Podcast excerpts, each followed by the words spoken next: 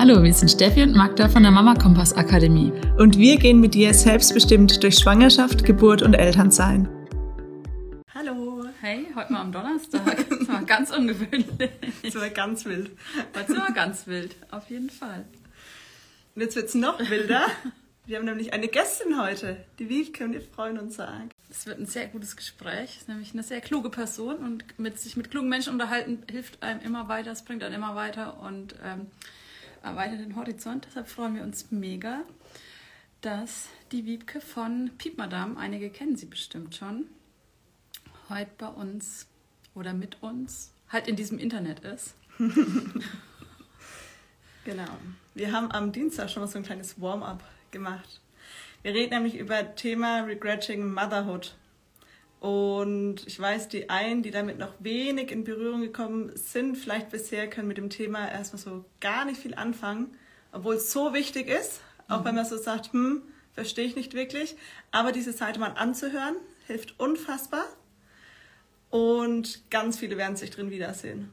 Absolut, weil es eben nicht um die Beziehung zwischen Mama und Kind oder Mama und Baby oder wem auch immer geht, sondern um diese Rollen, die wir einnehmen, die uns zugewiesen werden, Erwartungen, die in uns, die wir an uns haben, die andere an uns haben. Und ähm, das eine hat mit dem anderen tatsächlich gar nicht so viel zu tun, aber so gefühlt vermischt sich das doch immer sehr. Genau, deshalb super wichtiges Thema, sich da mal mit auseinanderzusetzen, das mal zu reflektieren und äh, vor allen Dingen eben auch ähm, zu erleben, wie leben andere oder wie erleben andere Menschen, Eltern, Elternschaft und mal ein bisschen ein vielfältigeres Bild zuzulassen als ähm, hochglanzbeige Instagram-Post in weißen Kleidern. Nein, der ist schon immer so ein Bild ne? von, von Elternschaft. Und das denkt man auch, dass es so, so passiert.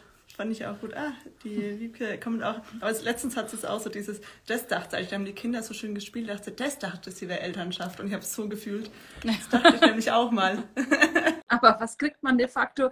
Ein Geschwisterkind und die streiten die ganze Zeit. ja. Und das denkt man nicht, wenn das zweite kommt. Das ist es halt. Hallo. Wiebke. Guten Morgen. Ja, guten Mittag. Mittag ist es ja tatsächlich. Hast recht, ja. Ja, wir haben gerade schon mal so ein bisschen ähm, angefangen und schon mal so ein bisschen erzählt, weil ich auch immer so spannend finde. Die einen haben noch sehr wenig Berührungspunkte damit. Und ich finde es aber so wichtig, dass die sich damit auch mal auseinandersetzen mit diesem Thema und diese Seite auch mal sehen. Und die anderen, die das wirklich auch echt fühlen können. Mhm. Und es dann unfassbar gut tut, jemanden zu hören. Ne, das haben wir dir auch schon gesagt. Danke, Wiebke, dass du damit rausgehst, weil es ist schon leichter, nur über schöne Wohnzimmer zu berichten und äh, was für eine neue Couch da eingezogen ist.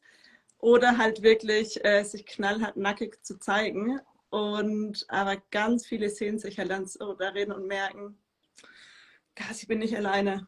Und das ja. hilft ja schon mal so wahnsinnig. Ne? Total. Also ich glaube auch, dass es ähm, wichtig ist, dass also tatsächlich ich mich mit meinem Gesicht dahin stelle. Also das, was mir am meisten vorgeworfen werde, warum ich das nicht anonym mache, weil es halt was anderes ist, ähm, anonym ähm, ein, ein Buch darüber zu lesen oder einen anonymisierten Account, als wenn man wirklich jemanden hat, mit dem man sich eventuell ähm, identifizieren kann und wo man halt dann ähm, sieht, dass ich halt wirklich eine Mama von zwei Kindern bin und nicht einfach theoretisches Zeug runterlaber. Toll. Ich glaube, das ist so wichtig. Ja, aber gleichzeitig ist es ja einfach auch echt ein Kraftakt. Also ja. wirklich beeindruckend zu sagen, ey, und ich halte meine Nase dahin und in diesen Sturm, der da doch immer wieder kommt. Deshalb vielen Dank dafür.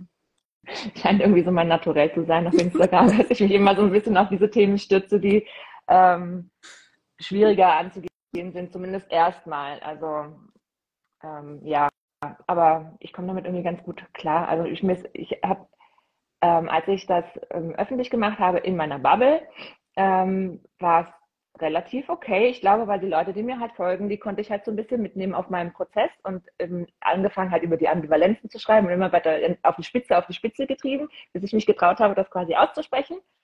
Ähm, als ich dann aber das erste Mal rausgegangen bin außerhalb der Bubble, mein erstes Interview gegeben habe und was da dann an Shitstorm zurückgekommen ist, da habe ich dann auch gedacht, hui, bin mir nicht sicher, ob ich das noch schaffe. Und ähm, ja, aber letzten Endes liegt es so irgendwie in mir, dass, ich, dass die Frauen, die sich an mich dann wenden und sagen, es ihnen so gut tut, das zu hören, das ist dann irgendwie wert, dafür zu kämpfen. Also halte ich das irgendwie aus. Und ich habe halt ein sehr gutes privates Umfeld, das mich immer sehr gut auffängt und ja, ich glaube, das, das, ist ein halt viel wert. wichtiger Punkt, ne? Ja, ja. ja. ja. Also ich Wie muss mich privat nicht rechtfertigen. Ja. Genau. Ja. Wie siehst du den Begriff ähm, Regretting Motherhood?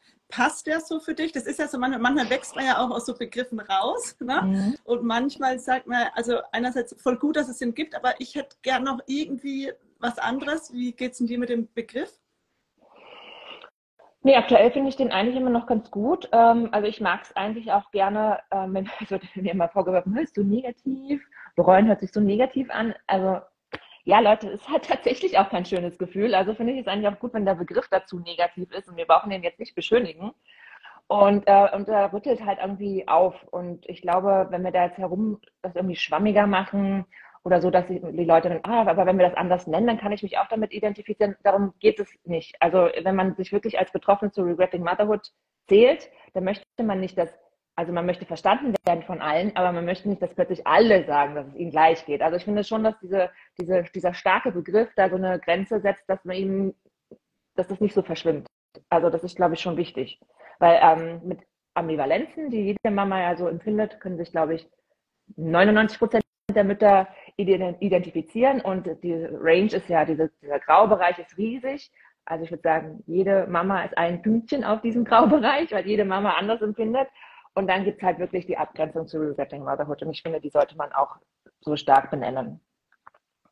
Ja, ja. Ist, echt, ist ein, echt ein guter Punkt. Dieses Ding so, ja, gestern war ich irgendwie auch mal genervt von meinen Kindern, ist eben nicht das gleiche wie zu sagen, hey, diese Rolle ist ein Schuh, der mir eigentlich nicht passt genau. und den ich mir jetzt mit dem Wissen, was ich jetzt habe, auch nicht nochmal anziehen würde. Richtig. Und gleichzeitig ist es natürlich schon auch so ein Ding, wo man sagt, wenn es einen Begriff dafür gibt, dass man dann oft auch so dieses Gefühl hat, so, oh Gott, alles, was in mir so da war und sich so scheiße angefühlt hat, das wird plötzlich greifbar. Würdest ja, also ich finde, ich finde, ja, finde ich auch absolut. Und wenn man, es ist ja, es, genau, es gibt halt wirklich eine, eine, eine Benennung dafür, wie man sich fühlt. Und das für, ähm, ist irgendwie ganz, das fühlt sich auch gut an. Also für mich jetzt nach, ähm, ich beschäftige mich ja auf Instagram jetzt, glaube ich, schon ein Jahr oder anderthalb, ich weiß gar nicht so ungefähr damit. Und ähm, es ist schon eine Art von Befreiungsschlag, das einfach sozusagen, wie es ist. Also das tut, kann auch gut tun. Also ich fand das auch damals bei meiner großen Tochter, als ich dann davon gehört habe, dass es ihr Verhalten gleich High Need Baby ist und ich hatte auf einmal einen Begriff dafür, konnte ich damit auch besser umgehen. Also ich glaube schon, dass das hilft. So sind wir einfach gestrickt, ja. Ja, ich glaube, was ja auch immer voll wichtig ist, ähm, viele Leute haben da so einen Abwehrmechanismus. Ne? Jetzt gibt es ja diesen Begriff, auch bei High Need Baby erlebe ich das zum Beispiel ganz oft, wo es dann immer heißt, ach ja, und jetzt soll das arme Baby schuld sein oder was, wo ich mir denke, das ist halt voll am Thema vorbei, sondern es geht darum, was zu beschreiben, eben abzugrenzen von, ja klar, jedes Kind ist mal anstrengend und jedes Kind hat mal Bauchweh, aber es gibt eben Kinder, die sind in dieser Phase quasi dauerhaft oder gefühlt fast ununterbrochen und es ist was anderes als ein Baby, das mal schlecht gelaunt ist. Genauso genau. wie es zu sagen, ich bin genervt von meinen Kindern, ist was anderes als zu sagen, ich bereue meine Mutterschaft. Ja. Und ich glaube, es ist super wichtig, diese, ähm, diese Begrifflichkeiten dann eben auch zu haben und zu finden, um auch so like-minded people zu finden und zu sagen, okay, ähm, ich finde mich irgendwo in einem anderen auch wieder. Und ich glaube, das ist auch so ein ganz, ganz großes Ding, was du dann auch hier den Leuten anbietest, zu sagen, oh Gott, ja, da gibt's, ja. ich bin nicht das einzige Monster auf dieser Welt, was ja so ein Gefühl ja. ist, was viele haben, sondern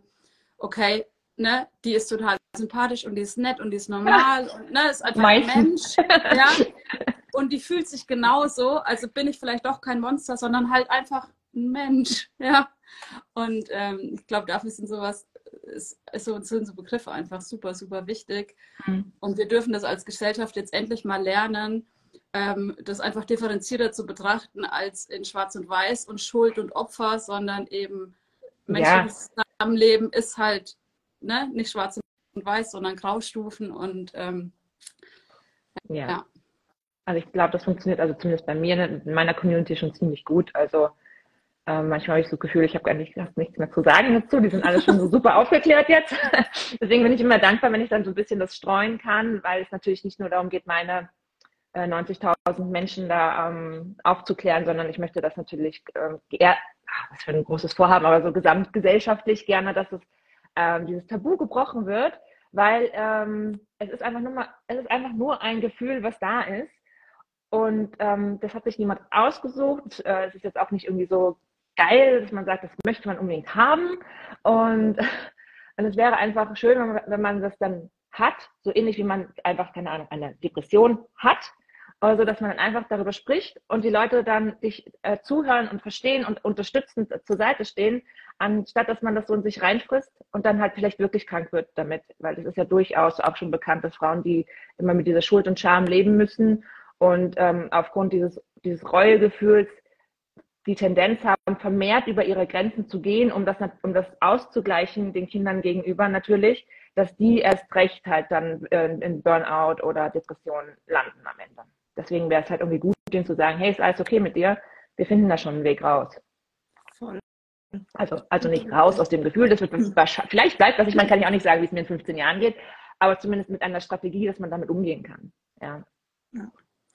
Wo würdest du, Wiebke, deine Geschichte so anfangen lassen mit dem Thema?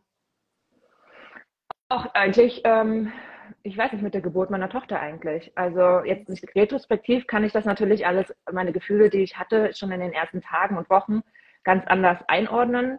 Ähm, in den ersten Monaten, die ersten Gefühle, die ich hatte, als ich dann wieder angefangen habe zu arbeiten und sie in den Kindergarten gegangen ist und was, was diese verschiedenen Entwicklungsschritte in unserer Beziehung mit mir gemacht haben, ähm, dass ich ja schon, ich glaube, nach zwei Wochen das erste Mal das unschöne Gefühl hatte, die geht nie wieder weg.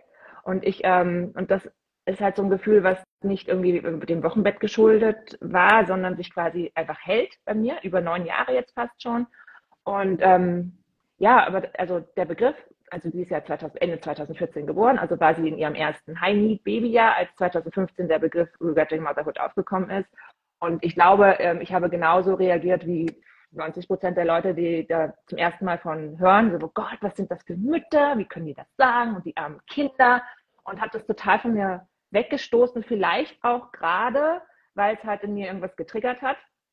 Ähm, aber ich habe einfach viele Jahre lang, ähm, weil das absolutes Wunschkind und sie war so toll und ich habe mich aufgeopfert und mehr gegeben und immer die Schuld bei mir gesucht und das aber auch nicht gesagt, dass ich, also ich habe schon gesagt, dass es anstrengend ist, ähm, Dinge zu tun für sie, nicht zu schlafen und so, das haben auch alle Leute verstanden, aber dass ich habe immer dann so, ja, ja, das gehört halt dazu. Irgendwie so, so weggeredet. Aber in mir drin sah das einfach total anders aus. Schon immer.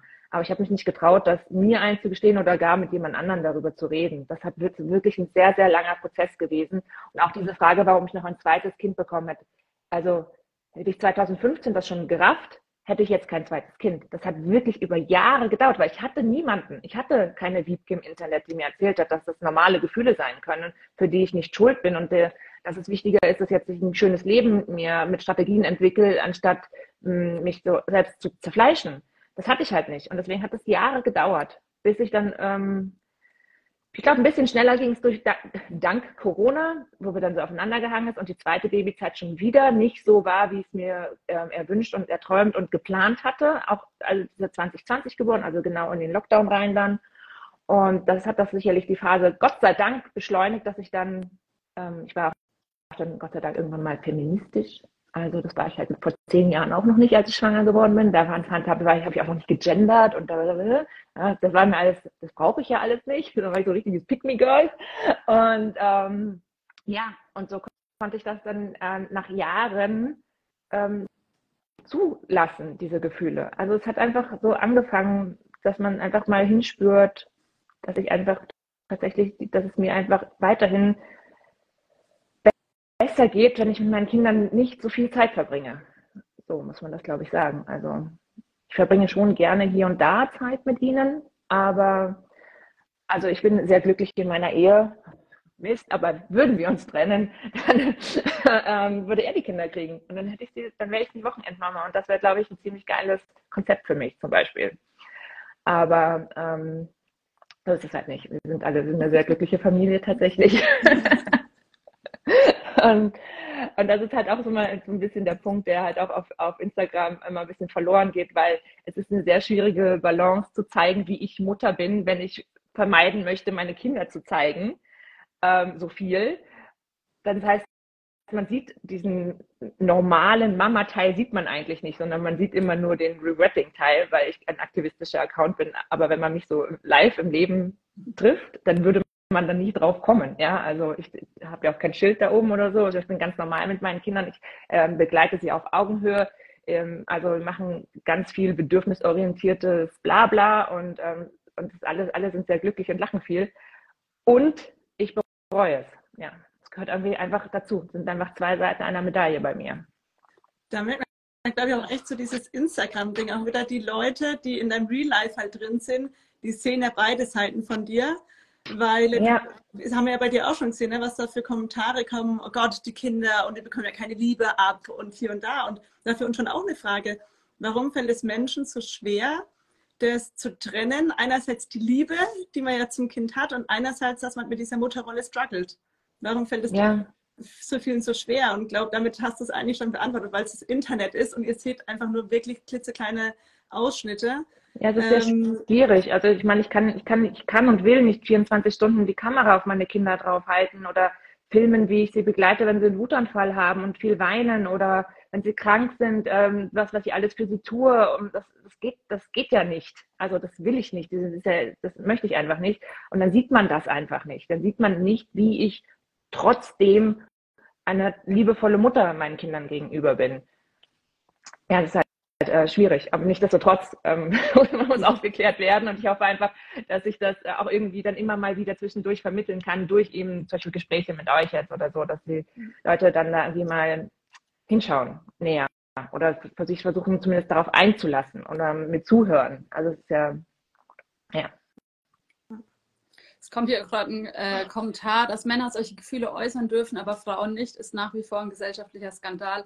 Und das ist ja schon auch irgendwie ein großer Teil des Problems. Ne? Wenn du sagst, ey, wenn wir uns trennen würden, die Kinder würden beim Papa aufwachsen. Und also Stand jetzt würde ich das gerade auch sagen. Also ich bin auch in einer Lebensphase, wo ich mir denke, wir würden uns jetzt trennen, dann wäre ich auch Wochenendmama.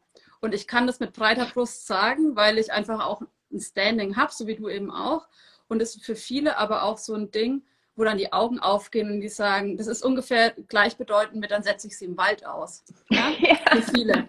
Ich meine, ja? viele können, können, sich ja noch nicht mal vorstellen, dass ich ähm, ein, zweimal die Woche am Abend einfach ausgehe auf Events oder mit Freundinnen ja. oder dass ich das Wochenende Kann wegfahre sein, und, und so, ja, also ähm, oder dass mein Mann die Kinder nimmt und wegfährt mit ihnen und ich bleibe alleine zu Hause und so. Also das, aber also das ist, ähm, das ist dieser Muttermythos, der ja so wütet in unserer Gesellschaft und der, der dazu führt, ganz unabhängig von Regretting Motherhood, dass Mütter im Gegensatz zu Vätern wegen jedem Scheiß ein schlechtes Gewissen haben. Also das ist ein, das ist so, das hält ist so das, das, das Rad des Patriarchats, dass wir uns um alles, wir machen alles so gut wir denken daran, die Jausenbox jeden Morgen fürs Kind zu machen und haben trotzdem ein schlechtes Gewissen, weil es keine ausgestochenen Dinos sind, sondern einfach nur eine Scheibe Brot.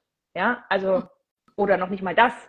Also, das ist wirklich absurd. Richtig. Und wenn der Papa das Kind in den Kindergarten bringt, dann feiert mal dolle, dass er die Sporttasche mitgebracht hat, die Mama an Haken gehängt hat und das Pausebrot, das er vergessen hat. Das ist ja kein Ach, Problem. Ja, das, das, kann ja mal passieren. Was ja, soll er denn noch alles machen? Eben, der hat es ja schon in den Kindergarten gebracht. Und das ist echt auch so ein Ding, was ja irgendwie für die Väter auch richtig scheiße ist, immer als grenzstabilen Depp wahrgenommen zu werden, der beklatscht wird, wenn er seinen einen Fuß vor den anderen setzen kann. Und für uns als Mama immer dieses Ding, du kannst es nicht gut genug machen, weil entweder du machst die scheiß Dino-Augen in die blöde Brotbox, ne? Dann bist du ja völlig oh, drüber, Instagram-Fame-Geile, ne? Oder du packst ihn am Ende ein Stück Schokolade in die Brotbox, ne? dann, also dann ist dir ja scheißegal, was mit den Zähnen deines Kindes passiert. Ja. ja. Oder du gibst ihnen neutrales Toastbrot mit, dann ist es halt nicht Vollkorn. Ja. ja? Und da denke ich mir auch, ja. Und das ist auch so ein Ding, ey, dass man da irgendwann keinen Bock drauf mehr hat, ist irgendwie schon auch echt verständlich. Und ich glaube, wir könnten Elternschaft auch anders leben, sodass man sagen könnte, ähm, ich bin noch so viel ich, dass ich eben noch viel mehr Benefit aus der Zeit mit den Kindern ziehen kann ne? und viel mehr von den positiven Seiten, die Mutterschaft er einfach auch hat, viel mehr feiern kann, ohne mich aufzureiben die ganze Zeit zwischen äh, alleingelassen werden und äh, überbordenden ähm, Erwartungen, die da ja. gesellschaftlich formuliert oder nicht formuliert werden. Und ich glaube, das ist echt ein Punkt, ähm, das kommt gerade erst so langsam. Ne? Dass Menschen, das, ja, dass Mütter das wird Menschen halt ein bisschen dauern. Ne? Also da entwickelt man so eine grobe Idee langsam ja, aber es, es, ist noch nicht. Es ist, es ist, also es ist schon viel, also ich persönlich empfinde es schon als viel besser als vor mhm. zehn Jahren. Also so, ähm, dass es jetzt diesen feministischen Content für Mutterschaft halt gibt schon auf, auf Instagram. Es war halt vor zehn Jahren noch alles sehr beige und bastelig und Jahreszeiten, Gedecke und was ich nicht noch. Das ist, also man kann, wenn man sich das gibt's auch noch, aber zumindest habe ich das Gefühl, ich habe ich hab zumindest meine Alternativen gefunden, sagen wir es mal so. Ja. Vielleicht gab es sie damals auch schon, will ich ja nicht sagen, aber ich habe sie jetzt gefunden, um mich rumgesammelt und jetzt geht es mir damit auch sehr gut mit meiner Community und den, und den Feeds, äh, die ich so, also die, die Accounts, die ich so folge. Ja, also das ist so quasi dieser gesellschaftliche Punkt, der äh, Regretting Motherhood ausmacht und den, glaube ich, sehr, sehr viele Frauen äh, auch nachvollziehen können eigentlich. Ich glaube, wer ist denn gerne unterdrückt in diesem Muttermythos? Eigentlich niemand. Auch ich glaube nicht mal die Mütter, die gerne Mütter sind, möchten das. Ja, die wären auch froh, wenn das nicht mehr wäre. Und dann ähm, finde ich ja immer noch wichtig sagen, dass es halt diesen individuellen Punkt gibt, der eben auch nicht gut zu machen ist, sollten sich die Strukturen plötzlich so ändern, dass ähm, wir wie Väter wahrgenommen werden. Äh, und das ist, das ist super individuell und von Frau zu Frau unterschiedlich. Und mein, meine Gefühle, die da mit reinspielen, heißt natürlich nicht, dass die andere Frauen die bereuen, die auch haben. Aber mir ist es sehr viel ähm, mit Ängsten und Sorgen zu tun. Das ist einfach mein, meine Persönlichkeit, mein ein, ein kleiner Rucksack, den ich halt schon trage. Und dann habe ich so einen riesen Felsbrocken Mutterschaft dann nach oben drauf geladen und kippe halt damit um. Und das ist jetzt natürlich die Frage, ähm, wie, welche Traumata hat, sind denn so in jedem drin? Welche Verletzungen, welche, welche Schwierigkeiten, welche Glaubenssätze haben sich verfestigt und wie kann dann, wie passt da Mutterschaft noch obendrauf? Das ist ein quasi, dass man das, man muss so stark sein dafür. Und wenn man, wenn man die, diese Stärke nicht hat, das auszuhalten, ähm, dann, also ich weiß nicht, ob ich das jemals wegkriege. Also ich beschäftige mich sehr viel damit, seit, auch seit Jahren, aber also aktuell ist es noch nicht weggegangen. Und ich habe noch nicht genug Platz für die Mutterschaft, die so schwer ist. Ich habe tatsächlich, ähm, das habe ich meinem Mann, glaube ich, erzählt und noch, sonst noch nirgendwo. Ähm, ich habe in einem Buch gelesen. Ich glaube, das war in dem Buch Ein wenig Leben. Ich weiß nicht, wer das kennt. Das ist mega. Ich habe es gehört. Das ist 35 Stunden Hörbuch war das. Es war großartig. Man muss ein bisschen reinkommen. Es ist am Anfang so ein bisschen Fahrt, aber dann ist es mega. Und ähm, da ähm, berichtet ein Vater, der seinen Sohn verloren hat, ähm, von seinen Ängsten, die er hatte von dem Moment an, als dieses Baby auf der, auf der Welt war und immer diese Angst darum, dass, dass mit diesem Kind irgendwas ist und dass diesem Kind etwas passiert und dass es, ähm, äh, dass es krank ist, sind wegen jedem bisschen ins Krankenhaus gefahren und sie haben äh, nächtelang neben ihm gewacht und, ähm, und sie hatten immer Angst, wenn er alleine zur Schule gegangen ist. Also permanent diese, ne, kennen wir alle, diese Ängste, die wir haben um unser Kind. Und dann ist, ich weiß schon gar nicht mehr wieso, aber jedenfalls ist dem Kind tatsächlich was passiert. Ich weiß nicht mehr, was, was war und es ist tatsächlich gestorben. Und dieser Vater hat dann, dass die größte Angst, die er in seinem Leben lang hatte, ist eingetreten und er hat es überlebt und empfindet jetzt etwas, was er sich auch nicht traut zu sagen, und zwar nämlich Erleichterung. Erleichterung, dass diese Angst nicht mehr da ist. Erleichterung, dass er es überlebt hat und dass er diese, und dass diese Angst jetzt einfach weg ist. Also klar, das Kind ist gestorben und er ist traurig und bla, alles, aber es, eigentlich ist er hauptsächlich auch erleichtert gewesen, dass das einfach passiert ist.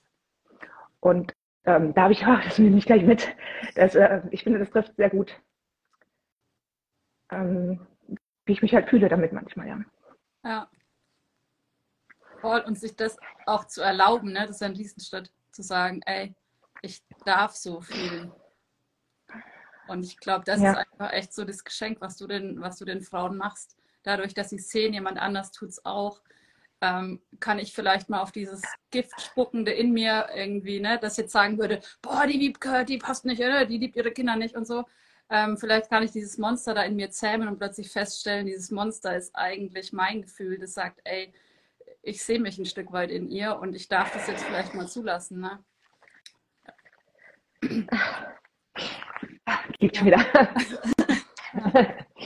Das hat es ja. gut beschrieben, ja. ja. Ja, und das, und das ähm, ich konnte dieses Gefühl von diesem Vater sehr gut nachvollziehen. Ich fand das wahnsinnig gut geschrieben. Und natürlich, ich habe das meinem Mann dann erzählt und er so, hä, das, das kann er überhaupt nicht nachvollziehen. Also für ihn, der hat seine Vaterschaft auch nicht bereut, der hat da überhaupt gar keinen Anknüpfungspunkt gehabt und hat das nicht so nachempfunden, wie ich es gerade nachempfinde.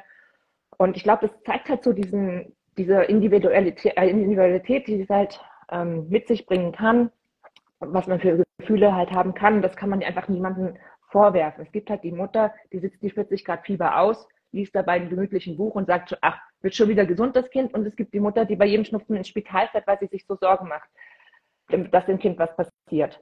Und beides ist okay und beides darf sein. Wir können nicht der einen Mutter Nachlässigkeit vorwerfen und der anderen Überfürsorglichkeit, weil wir nicht die Gefühle fühlen, die sie fühlt. Und deswegen können wir das auch nicht, genauso ist es mit Regretting Motherhood. Das ist, das habe ich mir nicht ausgesucht und es ist einfach da. Und ich versuche halt jetzt, damit halt trotzdem ein schönes Leben zu haben. Also, und das geht eigentlich ganz gut, vor allem, wenn man es halt eben annimmt und darüber spricht, gerne auch immer halt, Gott sei Dank, hoffentlich hat man jemanden im Umfeld, der das zumindest ähm, sich anhört und nachvollziehen möchte. Muss ja nicht direkt jemand sein, der gleich fühlt. Und, und dann kann man, wenn man weiß, wo das eigene Problem liegt, dann eben nach Lösungen suchen. Was braucht man? Also ich brauche sehr viel Freiraum. Ich meine, ähm, deswegen nehme ich mir den halt jetzt auch. Also ich habe mir auch lange gebraucht, mir das zugestehen, so viel nicht zu Hause zu sein bei den Kindern, weil das ja auch ein Rabenmutterverhalten ist. Ich kann dir doch nicht bis 4 Uhr in den Kindergarten geben und dann abends zwei Stunden später wieder ausgehen. Also doch, doch kann ich, weil ich das brauche, weil ich sonst das Gefühl habe, ich muss diese Familie verlassen. Und das wäre ja immerhin noch schlimmer. Ja, das ist echt jetzt ein guter Punkt. Ähm, das wäre nämlich, glaube ich, auch was, was super spannend ist für viele. Ähm, was, was ist so deine Konsequenz, ne, wo du sagst, okay, ich habe verstanden, was eigentlich los mit mir ist, ich habe verstanden, was ich brauche und wie kriegst du das in deinem Alltag quasi umgesetzt? Ne? Dieses dauernde Spagat zwischen, ey, ihr seid unglaublich süß und ich liebe euch abgöttisch und ich will, dass es euch gut geht und gleichzeitig, ey, aber mich liebe ich auch und ich will, dass es mir auch gut geht. Und wir brauchen gerade an vielen Stellen, und es geht ja, ne, das ist ja auch nichts, was in eurer Familie also, ne, einzigartig ist, dass unterschiedliche Menschen unterschiedliche Dinge brauchen. Aber ähm, wie habt ihr das für euch oder du das für dich umgesetzt, dass du sagst, ey, ich kann im Alltag, ähm, habe ich einen guten Weg gefunden oder ich finde immer wieder einen guten Weg. Das sind ja auch immer wieder. Das ist gerade so ein schöner Kommentar, Wiebke, weil ich glaube, das beschreibt es gerade so, ach, wie herrlich so echt, kann gerade wieder atmen. Ich glaube, das ist so dieses, ne, wenn man das dann so verstanden hat. Und na, das ist deine Frage jetzt ja. so mit diesen Konsequenzen. Und das ist ja auch das, was du auch äh, sagst. Ja, alle sagen immer, genieß die Zeit und dass das so langsam wie möglich rumgeht. Da sagst du, nee, dürft schon groß werden, dann kann ich wieder atmen. Dieses At dieses Gefühl, ja. ich möchte einfach wieder atmen können. Das ist, glaube ich, so das, was man gerade so auch so gespürt hat, auch an der Geschichte und das, was du so beschreibst. So dieses, mir stürzt einfach ein Hals zu, ne? Also, Punkt eins ist, benennen, was los ist. Ja, weil dann, dann kann, und dann muss man schauen, okay, warum empfinde ich so? Was, was sind jetzt so meine Punkte? Was brauche ich? Also ich brauche diesen, ich brauche so sehr Zeit für mich alleine und diesen Freiraum, also mit komplett gar keinem Menschen. Ja, also auch nicht mit meinem Mann und auch nicht meine beste Freundin. Ich brauche einfach Zeit für mich. So, das kann man dann mal dann herausfinden, dass, das, dass man so ein Typ ist. Und, ähm, und dann, und das muss ich jetzt unbedingt noch dazu sagen, vor allem, weil wir hier auf Instagram sind, ich äh, habe ein sehr privilegiertes Leben. Ich habe einen liebevollen, unterstützenden Ehemann. Ich habe einen Beruf, mit dem ich sehr viel Geld verdiene. Ähm, ja, also ich kann mir, ich habe Oma in der Nähe, also ich kann mir Dinge ermöglichen aufgrund meiner natürlich sehr privilegierten Situation. Das ist mir bewusst und ich, ich trauere mit jeder Frau, die ähm, vielleicht alleinerziehend ist und niemanden hat und sich das nicht ermöglichen kann, dann was, wie ich es mir ermöglichte. Aber mein Mann ist zum Beispiel einfach da für die Kinder. Ja, also ihm macht das nichts, wenn ich abends nicht da bin und er muss die alleine ins Bett bringen. Für mich ist das immer noch, dass ich sage, dass ich bin diejenige, die dann die Oma anruft, sagt, mein Mann ist ähm, nicht da, kannst du bitte kommen und mir, und mir helfen mit den Kindern, bis die im Bett sind. Also das mache ich, ja. Auch das muss man sich erstmal trauen. Das macht man als Frau ja eigentlich auch nicht. Habe ich auch mit angefangen. Er braucht das nicht. Er ruft seine Mutter nicht an. Ich rufe meine Schwiegermutter an. Ähm, dass das möglich ist, ist halt, wie gesagt, ein großes Privileg. Er macht das, ich kann weggehen. Er ist auch okay damit, wenn ich halt wegfahre mit einer Freundin übers Wochenende oder auch mal gerne vier Tage oder als es bei meiner Mama war, bin ich einfach länger geblieben. Das war für ihn auch in Ordnung. Und ähm, jetzt habe ich ja, ich, habe mir ja die eigene Wohnung gegönnt. Also das ist halt auch etwas, das ist ja, das ist ja überhaupt nicht normal und das ist, das kann nicht jeder und das ist, aber das ist halt so ein Schritt. Ähm, wir haben gesagt, okay, wir müssen das Geld auf dem Konto, das verfällt gerade. Wir wissen alle, wie die Inflation ist. Wir müssen dieses Geld irgendwie in eine Immobilie stecken. Das haben wir gemacht und wollten die eigentlich vermieten. Und dann haben wir lange, lange, lange, lange darüber gesprochen, ob es möglich ist, dass ich diese Wohnung für mich nutzen kann. Und haben die Entscheidung getroffen, dass, ich, dass das möglich ist. Und jetzt habe ich da einfach, also mein Mann ermöglicht mir diesen Raum, diese Möglichkeit, einfach dieses Gefühl zu haben, dass wenn ich nicht mehr kann, dass ich dorthin gehen kann. Und das ist, ähm, also da bin, ich sehr, sehr glücklich darüber. Das, allein das Wissen, dass es ist, erleichtert jetzt schon vieles.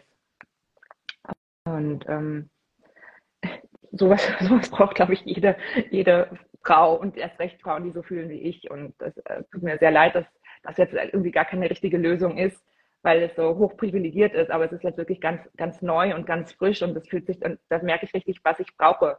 Ja, ich kann also bei meiner Familie sein und habe trotzdem diese Möglichkeit, nicht bei meiner Familie zu sein.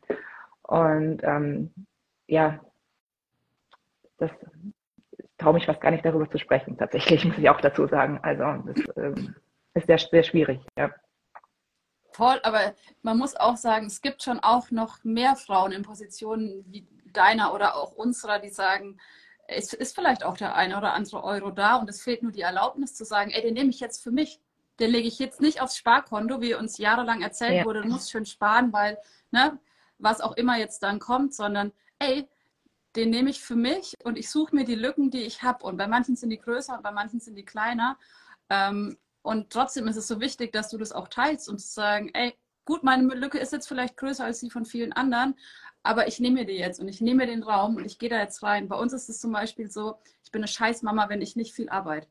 Und ja, natürlich, ja. wir haben super stressige Phasen als Familie und heißt immer, oh Magda, ne, musst du schon wieder arbeiten? Ich sage, nee, ich muss nicht, ich darf. Und es tut uns allen gut, wenn ich 40, 50 Stunden die Woche ja. schrubb weil das ist was, was ich lebe und was ich liebe und was mich echt ja, das, ja, das, ist, das, gehört, das gehört auch zu mir dazu unbedingt, ja.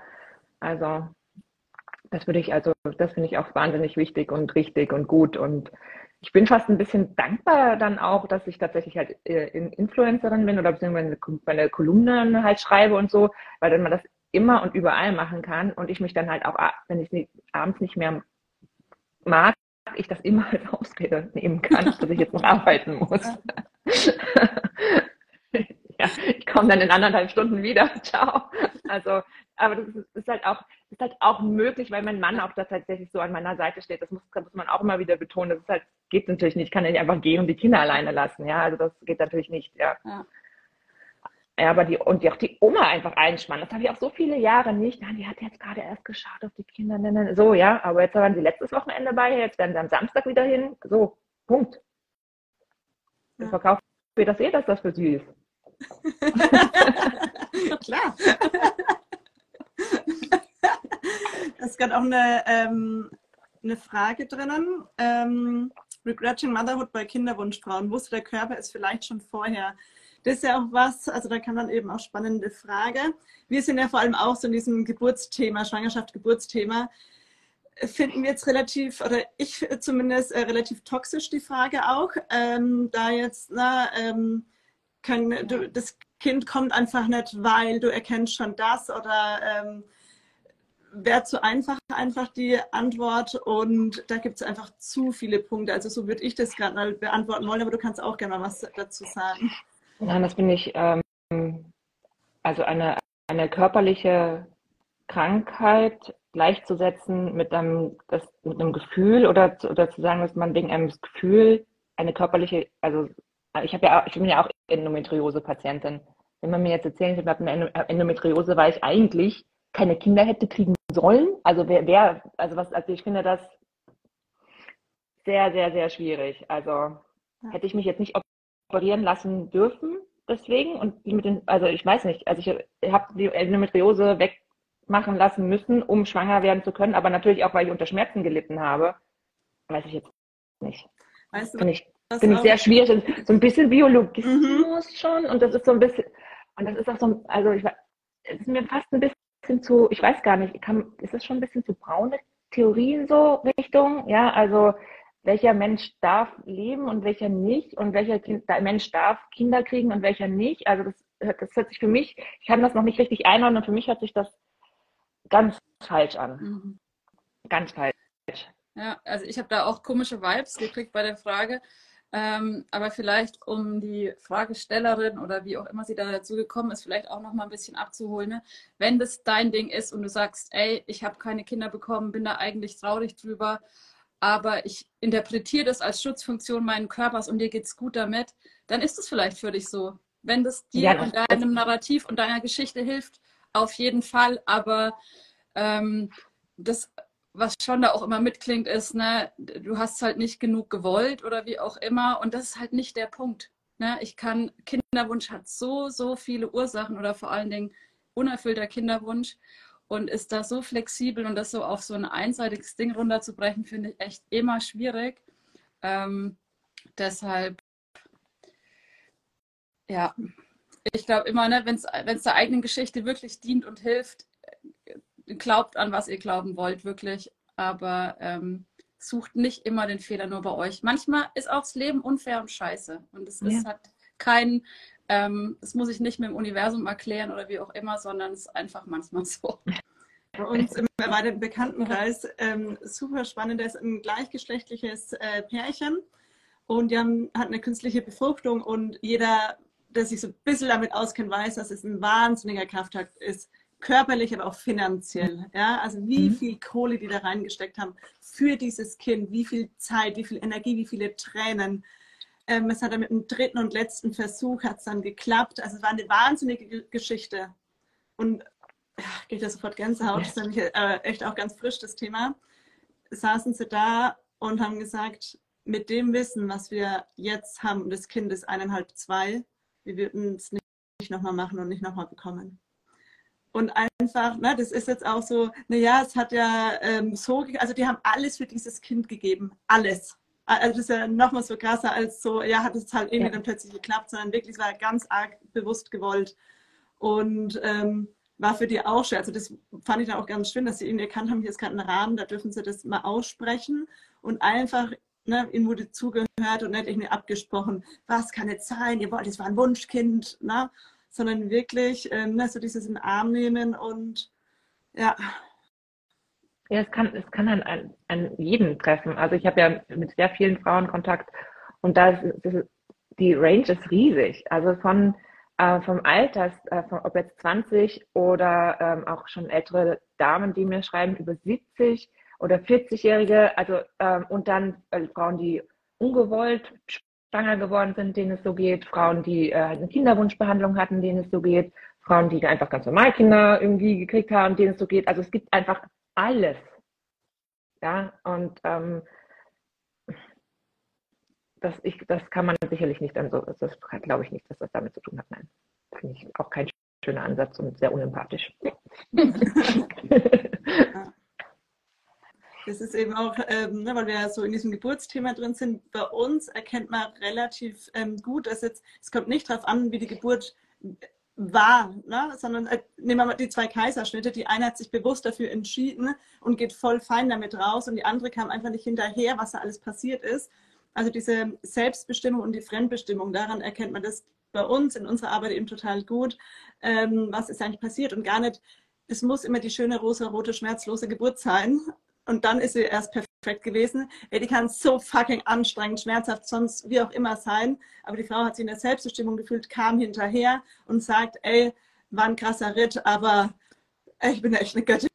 Ja? ja. Da haben wir so diese Selbstbestimmung und Fremdbestimmung.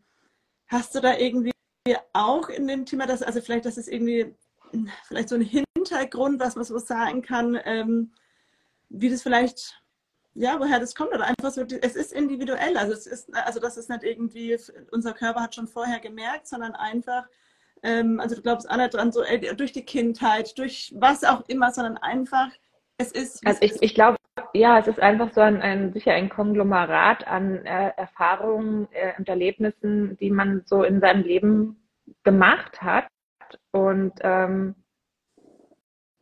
und es ist nicht abzuschätzen, wie man darauf reagiert, auf diesen Brocken Mutterschaft, ja, also auf diese Verantwortung, auf diese Fremdbestimmung und ähm, plötzlich nicht mehr schlafen zu können, wann man möchte, um nicht mehr essen zu können, wenn man will. Also, ne, also das ist das, wie man das wegsteckt. Also das, ich, das ist überhaupt nicht zu beurteilen. Es ist eine Frau ist nicht schwach, die das nicht schafft, ähm, oder die andere ist besser, weil sie ist besser.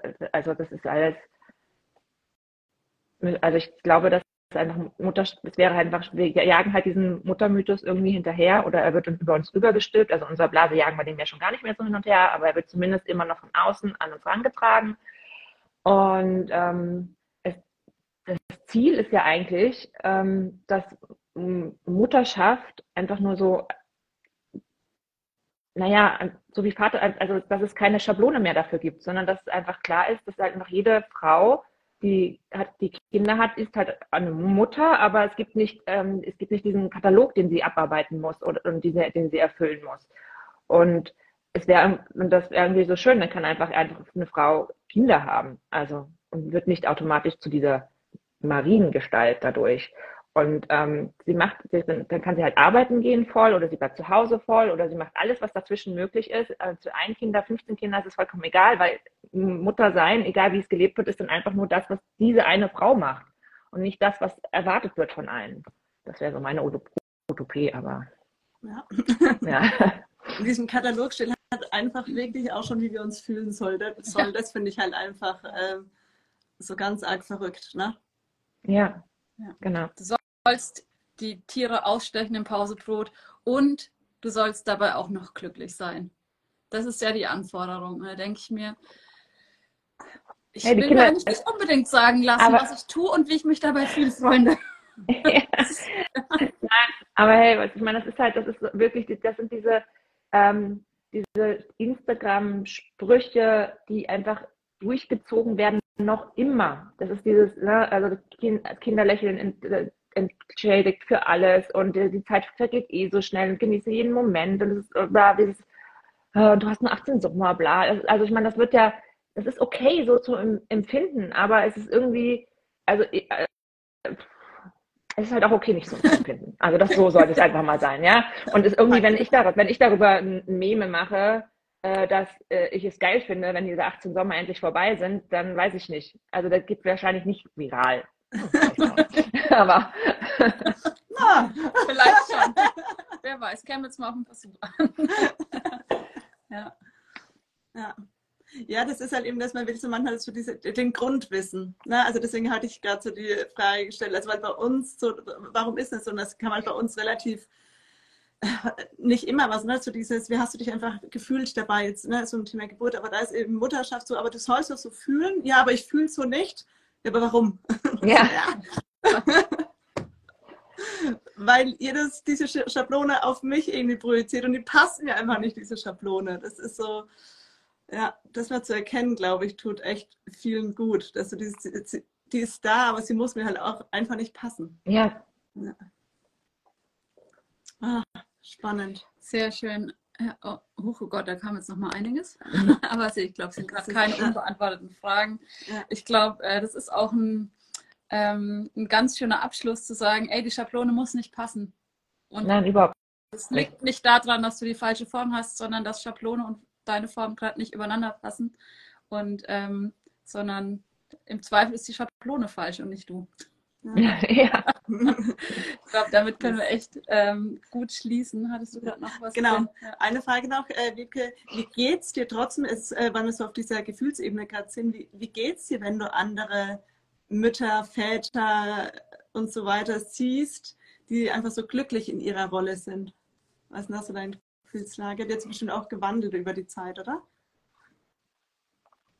Also ich bin sehr glücklich für jede Frau, die so empfindet. Also die da wirklich, so wie ich halt glücklich bin, auch mit ähm, jedem, der, keine Ahnung, seinen Traumjob gefunden hat oder sowas. Also ich, es ist einfach irgendwie geil, wenn Leute ihr Leben so leben, dass es ihnen gut geht. Egal, ob es jetzt was, was mit Mutterschaft zu tun hat, den Job oder den Haus, den Wohnort, den man gewählt hat.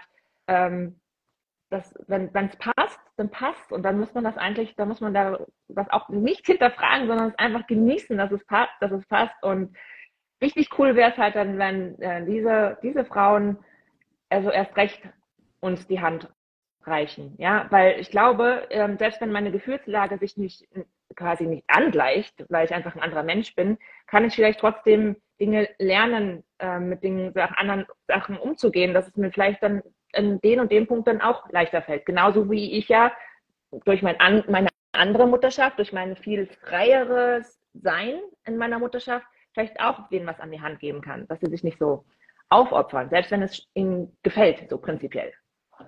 Ja, also einfach miteinander statt gegeneinander, weil wir sind, wir sind hier nicht, also ich bin ja, ich nehme ihnen ja nichts weg und im Gegenteil, ich freue mich. Voll schön. Da dürfen sich auch alle mal eine Scheibe abschneiden. Richtig cool. Vielen Dank. Vielen Dank für deine Zeit, Wiebke. Es ist eine wichtige Sehr gerne. Arbeit, die du da tust. Ja. Danke, danke. Das muss ich jetzt auch nochmal kurz. Äh, du warst so ehrlich, ich bin gerade auch mal nochmal voll. Ähm, ich lasse auch mal kurz die Hosen runter. Es ist ja, du hast auch gesagt, vor zehn Jahren hast du auch noch, äh, warst du auch noch nicht feministisch, hast du nicht gegendert. Und es war wirklich über deinen Account, dass dann, da ging es irgendwie so, äh, dass es nicht nur ich nenne es jetzt mal nicht nur Flugbegleiter, sondern auch Flugbegleiterin. Da habe ich mir noch gedacht, ich glaube, ich hatte es auch mal irgendwie drunter geschrieben. Also ich fühle mich, oder, oder bei Fahrer, äh, Busfahrer, so. Sag, also ich fühle mich da auch angesprochen. Das habe ich vor ein paar Jahren, vor ein paar Jahren. Und mir denkt, wow, Steffi, wie, mit den Ohren Wie peinlich. Unfassbar. Also, und dieses Internet vergisst nichts, das ist das Schlimme. Ja? So, ich gedacht, das ist ganz gut, ich spreche es mal laut aus. Ich, ne? Aber das ist, musste ich so, ne, dass du aussahst, ich war zehn Jahren so nicht gegendert und hier und da. Ähm, Wahnsinn, oder was? Also, wo man eigentlich auch echt mal ja. stand. Das wurde mir da echt mal. Da hast du das eben auch ganz neu hingebracht, äh, aufgebracht, das Thema, ne? Und da war ich halt, diesen einen Schritt hatte ich da noch nicht. Dann hast du irgendwie ein krass, also so dieses, yo, da ist noch Arbeit ähm, zu tun. Und da habe ich halt mal kurz das mal so sagen lassen, dann, stimmt, was für eine Scheiße. Und seitdem halt völlig, und in der Patriarchat, ich gehe völlig ab in dem Thema. und hatte ich mir, hey, vor ein paar Jahren noch, ich fühle mich bei Fahrer auch angesprochen. Puh. Also, genau, wollte ich, also deswegen danke, äh, das, das lohnt sich, über so Themen zu sprechen. ja, ich glaube auch. So ein kleiner, ich, ich, hoffe so auf den Butterfly-Effekt. Ne? Also jeder, jede Frau, die ich anstoße, stößt vielleicht eine andere wieder an. Also wir müssen das alle gemeinsam schaffen. Ja, und mir selbst wurde auch wieder von irgendjemand anderem angestoßen. Also das ja, eben, genau. Das befruchtet sich ja so krass äh, selbst. Wenn man so denkt, ah, der andere, der steht da schon. Ja, aber der wurde halt auch irgendwann. Also der kam vielleicht so ein bisschen selbst drauf, aber so ein bisschen Input von außen kriegt man ja doch auch immer, dass man mal kurz nachdenkt. Nee, finde ich eigentlich nicht in Ordnung. Also da hat es auch einen Satz gebraucht. Das ist bei mir auch, nee, Steffi, kann eigentlich überhaupt gar nicht sein. Deswegen danke für diesen äh, kleinen Ball, den du hingerollt hast vor ein paar Jahren. Keine Ahnung, wie viele Jahre das her ist. ja, Cool. Dankeschön, Wiebke. Hat richtig Spaß gemacht. Danke für alle Gefühle, für alles, äh, für, für Weinen, Lachen, alles, was wir hier zusammen machen konnten. Und danke für die weitere Reise, was ich noch alles lernen darf. War schön mit euch. Danke euch. Ja, hat Spaß gemacht. Habt einen schönen Tag. Ciao.